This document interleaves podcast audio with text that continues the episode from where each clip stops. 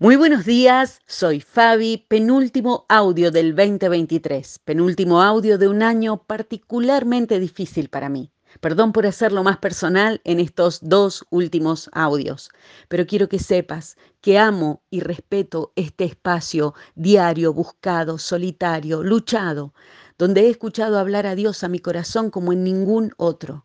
Aquí aprendí a preguntar de nuevo, a tener esperanza otra vez, a empezar de nuevo, a perdonar.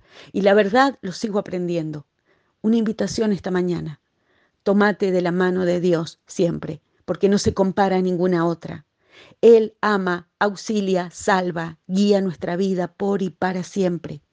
Dios es quien da sentido a cada tramo del viaje, mientras el tiempo sigue corriendo y continuamos preocupados, continuamos la búsqueda de significado, cada día, su amor incomparable, cada amanecer, Dios te dice, bienvenido, amado.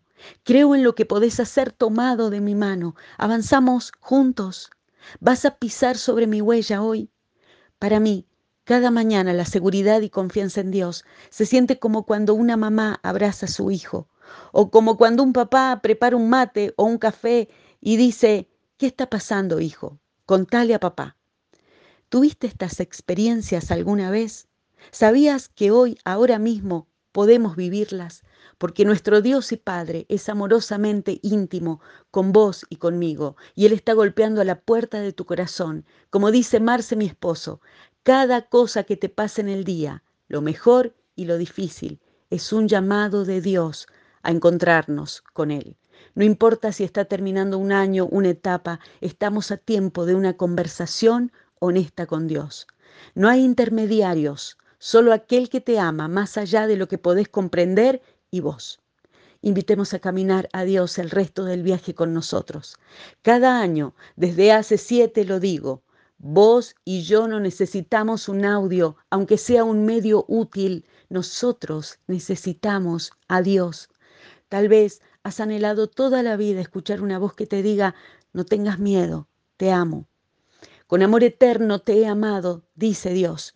Sí, sí, yo sé que a veces no lo podemos comprender, pero aún después de que este año, que esta serie de audios, que el tratamiento, que la carrera, aún antes y después de todo, su amor por vos nunca se acaba.